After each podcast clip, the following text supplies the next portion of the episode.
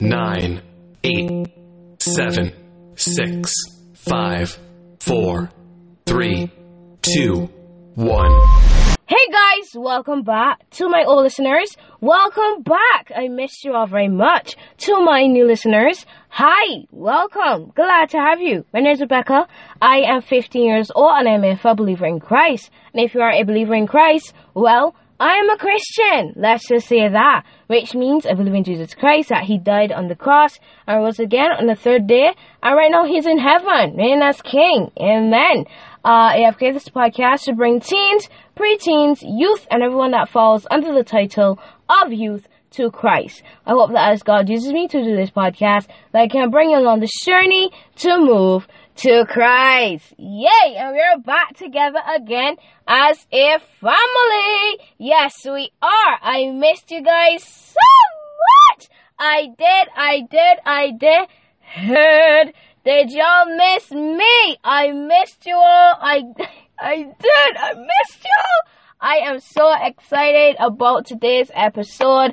Uh, it's a new series. We have not had a series. Well, we have kind of like a mini series. It's kind of like a mini series as well.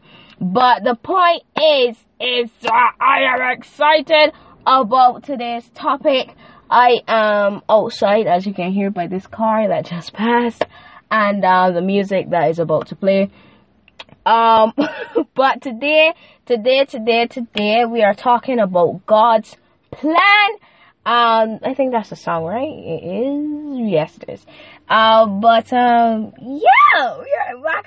I am so excited. We're back together again as a family. I missed y'all. Y'all missed me. We got that out of the way. Oh, I missed y'all. okay. Uh, first off, I want to apologize for coming on so late. I had work things to do, um, basically schoolwork to do, so I apologize and whatever the case is or whatever the case is. Um, so question of the day, how are you? How are you doing? You're good?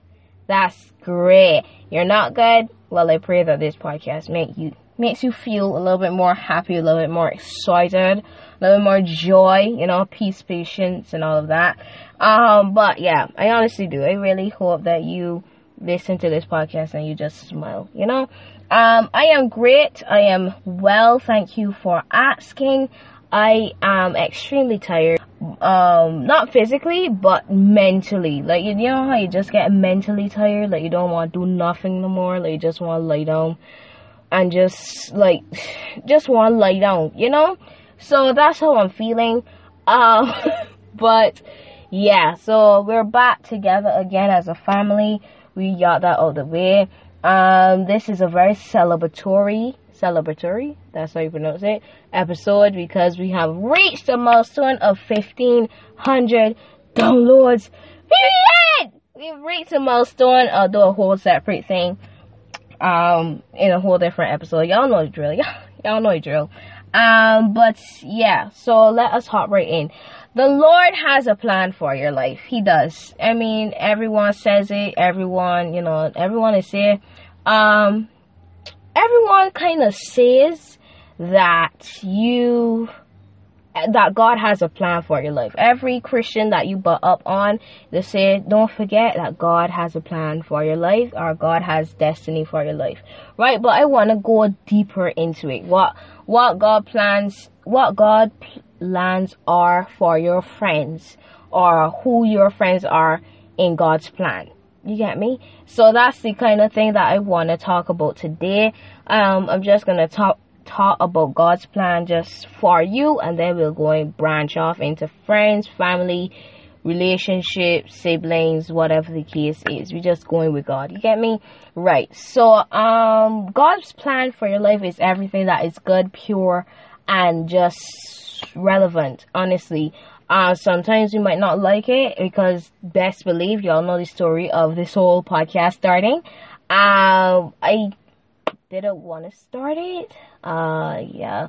If you don't and you're new here, hi, welcome, hey. Okay. Um, the story is is that around the age of 13, the Lord told me that He wants me to like start to talk to youth for like go in the street and like start talking to youth and whatever the case is. And I was like, who you mean? who you mean? You mean me? You mean a 13 year old? Not me. I want to do my own thing. God, let me do my own thing. Let me be my own person, right? Literally, I fought God tooth and nail, right? And then, um, my parent, um, my mother was watching a little girl bring, uh, people to Christ, right? And praying people would like, you know, bringing people to Christ.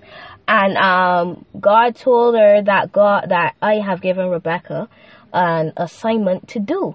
And I was like, jeez, oh, brothers, have mercy upon my soul. I was like, like, why though? Like, why does he want a 13 year old to do this? And I was like, I want to do my own thing, God. I want to do my own thing. Let me be me, and then later on in line, I will go to you. I will come to you. Like, let me just come to you on my own terms, you know? Let me just come to you on my own terms. So then, after hearing that, you know, I was like, oh Lord. I said, okay, I know what he means. So I got ready for bed, and he said to me, um, you know what you have to do. And I was like, yes, I do. so then this podcast came about, and I was like, so God, what am I going to name it? And it says, well, I came up with it, but he kind of gave me the idea Youth Moving to Christ. So that's how YMTC uh, started. So even though God had a specific plan for me, I still fought him tooth and nail. Even though it was a good plan, I still wanted to do my own thing, right? So even though God has a plan for you, you can still feel as though you want to do your own thing because you're human, you're flesh. Ain't no robot, robotic things on the hand. Like, no, it's flesh. You're human. You're gonna have human desires, right? And in, in, um, in Jeremiah 29 verse 11, it says, For I know the plans that I have for you, saith the Lord. Plans to prosper you. Plans to give you a hope and a future. You hear me? Plans. He got plans for you. He has, pl- he has plans for you. It ain't no little puny woony nothing, no little puny woony plans that he got for you. Plans to get make you big. Period. Might not be in this world, but it might be in the heavenly world. You gotta think about it that way. And you know? You might be saying, okay, look at all these people that are um that aren't Christians but making it big in the world. You might be saying that, aren't you? Okay. But look at the people who are Christians and are still big in the world. Oh, oh, oh, oh. You never thought about it. You never thought about it, did you? Exactly. Because God's plan for your life is for you to prosper, not to harm you. Plans to give you a hope. A hope and a what? Not a past, not a present, but a future. Oh my word. You gotta know your God. You gotta know your, you gotta know God's promises to you. You gotta know those things and you gotta cherish and you gotta believe those things will come to pass because he says in his word, I, I have plans for you. Plans to give you a hope and a future. Plans to prosper you, not to harm you. I ain't gonna put you in harm's way. Simple. I can put you in harm's way. Sorry for little jump, but he said, he said, he said, I'm not gonna put you in harm's way. I'm gonna give you a, a good future, a prosperous future. I'm gonna give you a husband, gonna give you a wife, gonna give you children, gonna give you a dog. If you want a white picket fence, he gonna give you that. You, you just gotta know your plan and what in God's plan for you. You gotta know your, you gotta know God's plan. Because even though you, you let's see if I could, you know, take out like a because they though I'm preaching a sermon. Sermon. Okay, calm it down, Rebecca. You might know God's plan, right, for your life. You might be sleeping and God tells you His plan for your life, right? Okay. And you're saying you like me and saying God, I don't want to do it. I'm a teenager, gonna do my own thing, and then come back to you, right? Okay. What about if your plan is tied to people being saved? What if uh-uh, uh-uh. What if your your destiny is tied to people being saved? Because the blood is not on their shoulders, it's on yours if you don't fulfill God's plan for your life. Uh oh. Whoopsie. Uh oh. but it's the truth. So if if you if you follow God's plan, you might be saving people from eternal flames. Oh, whoopsie. Uh, right. So if you if you walk, if you don't walk in God's plan, and people don't get saved, what's gonna happen to their blood? Their blood is gonna be on their shoulders? No, no, no, no. Their blood will be on your shoulders because you did not walk in God's plan for your life. You did not walk in God's destiny for your life.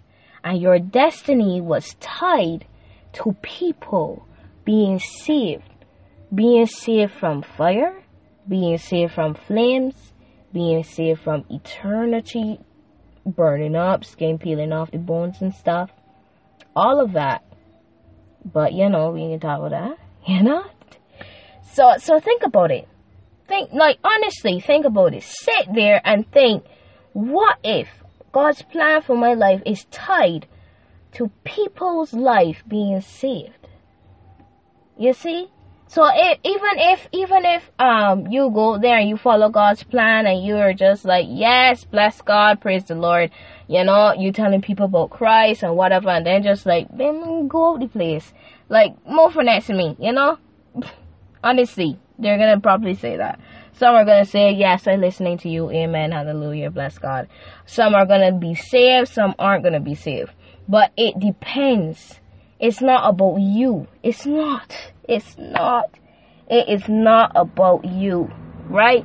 After you do all of that, sorry about the car, but after you do all of that, their blood is not on your shoulders anymore because you did the job. You did God's plan. You walked in His plan. You walked in His destiny. So you did the work that is in God's plan for your life. So their their blood is on their shoulders now. They will have to to to to give an account to God. And when God stands up in the heavenly courts and tells a person, you remember when Susie told you about me and you didn't listen? Or you remember when Rebecca invited you to church and you didn't listen? Or you remember when um, Adam told you to come to Bible study with him and you didn't go? You remember that? Do you remember that? Right. You get it? So you gotta their blood is on their own shoulders because you are walking you are walking in the the the plan that God has for you. You gotta know your God. You gotta know your God and you gotta believe that He is God in your life. You gotta believe that. You can't just say okay God alright I'll talk to you when I turn 40 no you gotta live if if you have not if you have not walked in God's plan, then you have not lived the full life. Period. Right? You have walk in God's plan for your life because your your de- oh my word, your destiny is tied to people being saved. My my my, your destiny is tied to people being saved. So know your worth. Know God's plan. Right? He's gonna place people in your life for a season, people for a reason, people for a lifetime. So you gotta decipher which ones for a season, reason, and for a lifetime, babes. You gotta know. You gotta know. right? So know God's plan for your life. For I know the plans that I have for you, saith the Lord plans to give you a hope and a future, plans to, to, to prosper you, not to harm you. Know your God and know His benefits. Know the benefits that comes with serving the Lord Jesus Christ. Know the promises that He has promised you. Know your destiny and walk in it. Walk in it. What in it? I sound I, I sound far away from the microphone. I probably am, but no, no, no, that God has a plan for you. All right. So if you would like to give your heart to the Lord Jesus Christ, all I ask is that you bow your heads and you close your eyes, reverencing God. Reverencing God, alright? But bow your heads, close your eyes. There you go. Repeat after me. Dear Lord Jesus, I know that I am a sinner and I ask your forgiveness. I believe you died for my sins and rose from the dead. I turn from my sins now and ask you to come into my heart and my life and be my Lord and Savior, Jesus Christ. In Jesus' name I pray. Amen. Amen. Amen. Amen. Amen. If you said that with your mouth and you meant it in your heart, the Bible now tells me that you are no saved. So welcome to the Christian side. You already know what's coming. Well, you don't, but to my OGs, to my OGs, to my OGs. Are you all ready? Are you ready? and a one, and a two, and a welcome to the Christian side. Welcome to the Christian side. Welcome to the Christian side. Ah, ah, ah. Welcome to the Christian side. Welcome to the Christian side. Welcome to the Christian side. Welcome to the Christian side. Welcome to the Christian side. Welcome to the Christian side. Okay, all right, we finished.